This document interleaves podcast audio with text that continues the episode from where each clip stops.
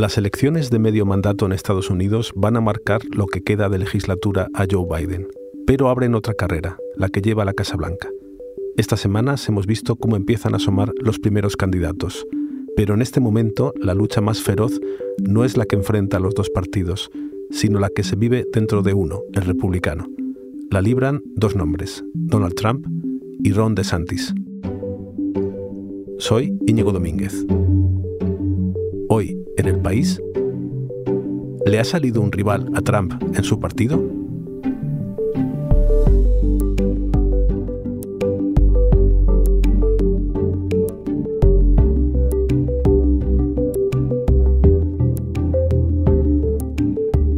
Para hablar de todo esto en profundidad he llamado a Miguel Jiménez, que es el corresponsal jefe del país en Washington. Miguel, ¿cómo estás? Hola Íñigo, ¿qué tal? Encantado de saludarte. Miguel, estos días hemos estado todos muy pendientes de las elecciones de medio mandato en Estados Unidos. ¿no? Se ha votado eh, parte de los, de los escaños de la Cámara de Representantes, del Senado, algunos gobernadores y de su resultado depende directamente eh, el rumbo de los últimos dos años de legislatura de Joe Biden en la Casa Blanca. ¿Qué, qué ha pasado en estas elecciones? Aún no se sabe del todo lo que ha pasado, porque aquí el escrutinio es lento, cada estado tiene sus propias reglas, pero lo que sí se sabe es lo que no ha pasado. La gigantesca ola republicana que pronosticaba Donald Trump no ha llegado. Biden y los demócratas han resistido mucho mejor de lo que se esperaba. Y que los demócratas pierdan una de las dos cámaras, ¿qué, implica? Porque esto afectará al mandato de Biden. Sí, lo primero es el, riesgo de bloqueo de toda su agenda legislativa. Sus propuestas de prohibir las armas de asalto, de aprobar el aborto para todo el país y algunos otros proyectos pues van a caer en saco roto. Ahora si quiere pactar, o si, quiere sacar una ley adelante, pues tendrá que pactar con los republicanos, pero el ambiente no es muy de pactos ahora mismo en este país. Y, otra consecuencia es que los republicanos mm, pues van a querer abrir comisiones de investigación sobre todo lo que se les ocurra, sobre la gestión de la pandemia, sobre el FBI y el Departamento de Justicia por el registro de la, de la mansión de Trump, sobre los negocios de Hunter Biden, el hijo de Joe Biden, y, y es posible incluso que lancen procesos políticos, impeachments, pues por, contra el secretario de Interior por todo el tema de la inmigración, contra el fiscal general de nuevo por el, por el registro de, la mansión de Trump. Y, y la verdad es que hay muchos republicanos que están con ganas incluso haya razones o no de lanzar un impeachment contra Biden por vengarse de los dos impeachments que tuvo Trump. Además, de alguna forma, las midterm marcan también el inicio de la campaña de las presidenciales de 2024. The results for Republicans, um, how much of that will be because of Donald Trump? Miguel, este que estamos escuchando es Donald Trump, ¿no? Sí, y aquí lo que decían es que si los republicanos ganaban en las midterms, pues que tenían que darle las gracias a él. In many cases I told people to run and they ran and they turned out to be very good candidates. You know, they've turned out to be very good candidates. Uh, but usually what would happen is uh, when they do well, I won't be given any credit and ¿Y tú crees que tienen que dárselas o no? Bueno, parece que no demasiado, ¿no? A, algunos le están culpando de que el resultado haya sido peor de lo esperado, porque eh, Trump ha apoyado a candidatos muy extremistas que han asustado a parte de los, electores. Eh, pero lo que ocurre es que el Partido Republicano ha abrazado muy fuertemente el trumpismo, es como un poco rehén del expresidente, que es el hombre fuerte para las bases, ¿no? Ha estado muy activo toda la campaña y la verdad es que ahora se niega a asumir ninguna responsabilidad por por, la decepción. Eh, así que estamos todos eh, esperando a ver qué es lo próximo que dice y, y, se espera que dé el paso y se presente como candidato presidencial para 2024, incluso este martes. ¿Y qué actitud está teniendo Trump? Porque desde aquí había desaparecido un poco, pero sigue siendo el mismo Trump que hemos conocido. La verdad es que eh, Estados Unidos no ha tenido otro presidente que, agite la violencia y la polarización como Trump en, su historia reciente, como mínimo. ¿no? Eh, eh, pues Trump nunca aceptó su derrota contra Biden. eso estaba detrás del asalto al Capitolio del 6 de enero de 2021. Y Trump pues, se ha acabado creyendo su propia mentira y haciendo que se la crean millones de estadounidenses.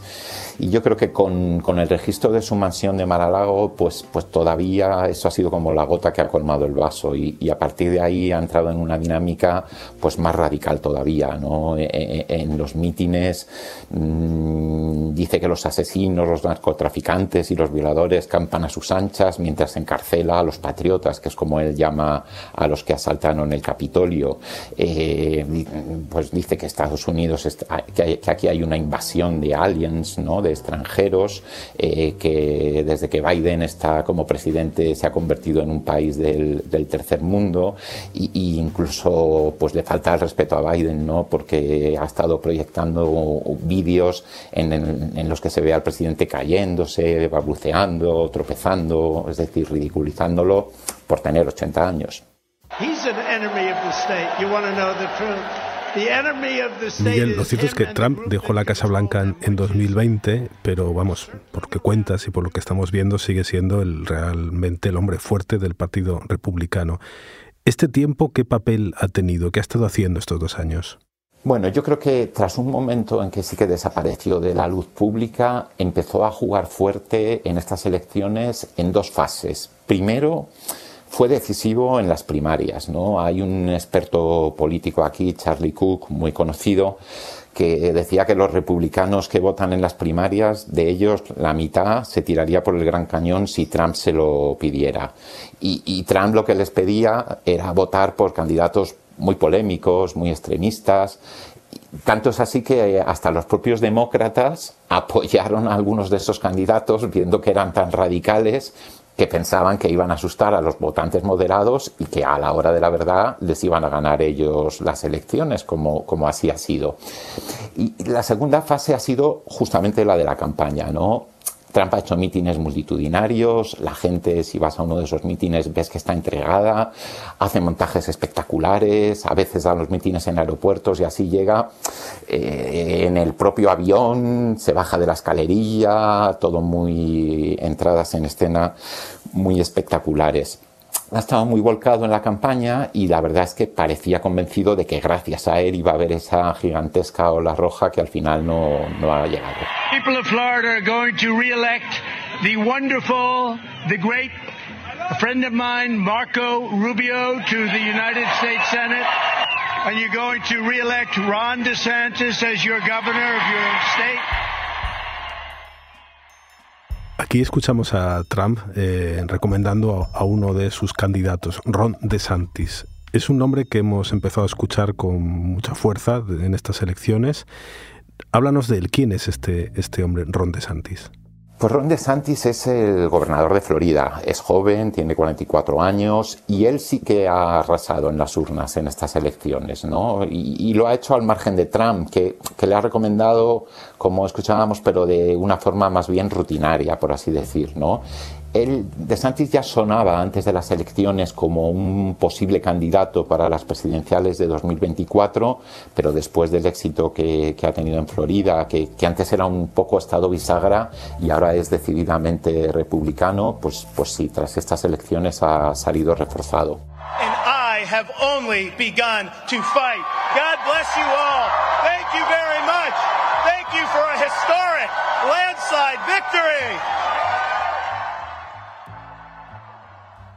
¿Y Ron DeSantis qué tipo de político es dentro del Partido Republicano? ¿Dónde lo podemos colocar? ¿En la ala dura, más moderado? ¿Cómo es? Bueno, Ron DeSantis es un político muy conservador, es un político muy religioso.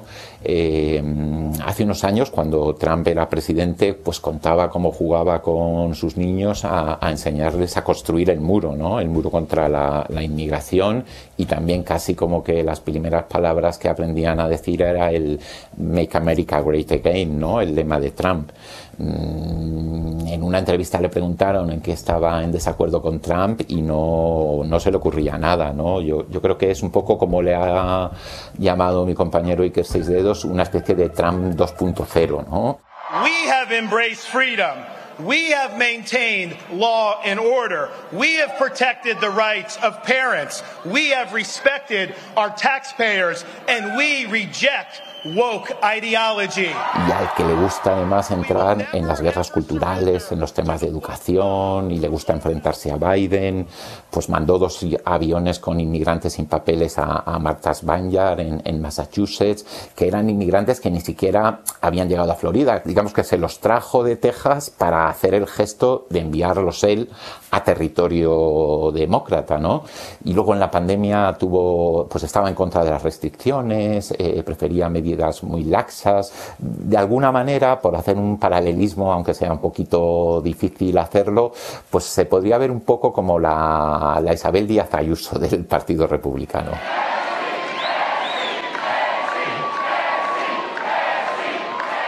Con esta comparación que me haces, eh, la, pregunta es inevitable. Eh, ¿Este competidor Trump cómo lo ve? Bueno, Trump también se siente un poco traicionado, ¿no? Porque realmente hace cuatro años, pues mm, DeSantis salió elegido gobernador gracias a que Trump le apoyó en las primarias y pudo ganar las primarias, ¿no? Cuando era pues bastante desconocido y de repente se convierte en el gobernador más joven de la historia de Florida y ahora ya empieza a verle pues como un rival. En, en, esta campaña Trump fue a Miami a dar un meeting junto al candidato a senador, otros candidatos de ese estado, y no invitó a DeSantis. Y DeSantis montó otro mitin en paralelo para competir con el de Trump. Y luego hay un dato que es muy, muy, muy significativo, y es que Trump le ha puesto un mote, ¿no? A, a Trump eh, le encanta poner motes. Es un poco como ese matón de patio de colegio que va poniendo motes a los demás niños, y a él le gusta poner motes a sus rivales. Bueno, tanto que hay una entrada en Wikipedia con los motes de Trump, ¿no? Eh, entonces, pues Hillary Clinton es la corrupta Hillary, tiene a Nancy Pelosi la loca, Joe Biden el dormilón, y ahora DeSantis pues le ha puesto Ron de Sanctimonious, que es como un juego de palabras con su apellido, de Santis, y Santimonious, que es como llamarle mojigato, meapilas. Y por si fuera poco, ha empezado a lanzarme amenazas. Ha dicho que si De Santis se presenta, pues que él es el que mejor le conoce, solo detrás de su mujer, y que va a empezar a revelar secretos sobre De Santis que no se conocen. Eso te iba a decir, Miguel. Eh, ¿De Santis es una amenaza real a las aspiraciones de, de, Trump de volver a la Casa Blanca? O sea, ¿le puede haber surgido un competidor fuerte? De Santis sería un candidato que en las primarias lo tiene más difícil, pero en el 24 pues quizá fuera un mejor candidato, ¿no? Pero sabe que, es, que, que Trump es muy difícil de batir y aunque está empezando a tener el apoyo del establishment, el apoyo de donantes republicanos, que eso también es muy, muy importante, mmm, pues todavía tiene que, decidirse. De todas formas, él se deja querer, ¿no? En la fiesta en que salió elegido, eh, reelegido gobernador, pues los militantes gritaban, el mandato de gobernador es de cuatro años, pero los militantes gritaban dos años más, dos años más, porque estaban dando a entender que dentro de dos años lo que le tocaba es ir a, la Casa Blanca. Y él pues sonreía y se dejaba querer. De todas formas, de momento, ninguno de los dos ha dado el paso al frente anunciando oficialmente su candidatura. ¿Pero está previsto que lo hagan? Bueno, sí, o sea, Trump lo lleva insinuando muchas semanas y ahora ha anunciado que va a hacer un anuncio y que va a ser un gran anuncio este martes en Mar-a-Lago y se da por hecho que lo que va a anunciar es precisamente que se presenta a las presidenciales. Bueno, todo esto es el lío que hay en el Partido Republicano para las presidenciales de 2024, pero ¿qué pasa en el Partido Demócrata? ¿Cómo se están planteando las elecciones que van a venir? Bueno, Biden dio una rueda de prensa en la Casa Blanca justo a, al día siguiente de las elecciones. Dijo que ahora quería descansar un poco, tiene un viaje internacional y que quería luego descansar un poco, que viene Acción de Gracias, que viene la Navidad y que a principios del año que viene diría algo. En la rueda de prensa tenía a su lado a la, a la primera dama, Jill Biden, que es algo un poco un poco raro, no, no es común en una rueda de prensa en la Casa Blanca, y, dijo que era una decisión familiar, y dijo en plural, nuestra intención por ahora es presentarnos, ¿no? O algo así. Eh, pero claro, Biden ha tenido un mejor resultado del previsto, pero ya es el presidente de más edad en la historia de Estados Unidos. Cumple 80 años este mes y dentro de dos años cumplirá 82. Así que habrá que ver eh, si si no se presenta Biden, mm, pues no está claro que Kamala Harris, que sería, digamos, la opción natural, que el vicepresidente, la vicepresidenta en este caso, eh, tomase el relevo, pues no está claro que, haya tenido un papel muy brillante, ha estado muy desdibujada como, como vicepresidenta. Y suenan los nombres de, pues, de algunos gobernadores de, estados que han ganado también las elecciones ahora, ¿no? como el de Illinois, la gobernadora de Michigan, o Gavin Newsom, que es el, el gobernador de California California y, tal vez se podrían animar a, dar el paso, pero todos están esperando a ver qué hace Biden. Entonces, Miguel, la, batalla más clara y más eh, interesante en ese momento para empezar a dirigirnos a las elecciones presidenciales es lo que pasa en el Partido Republicano. Claramente, o sea, al propio Biden le preguntaron con quién prefiere enfrentarse, con Trump o con DeSantis, y lo que dijo es, va a ser divertido ver cómo se pelean entre sí, ¿no? Y vienen tiempos de cuchillos en el Partido Republicano, mm, la verdad es que el resultado ha decepcionado mucho y hay una sensación de que tienen que hacer algo si quieren recuperar la presidencia en el 2024 y al tener dos figuras a las que pueden surgir alguna otra que yo creo que tiene menos posibilidades como Mike Pence, el que fue vicepresidente, creo que van a estar divertidos los próximos meses. Bueno, Miguel, pues si va a estar divertido, estaremos pendientes de lo que pasa en el Partido Republicano. Un abrazo. Genial, muchas gracias Íñigo, un abrazo fuerte.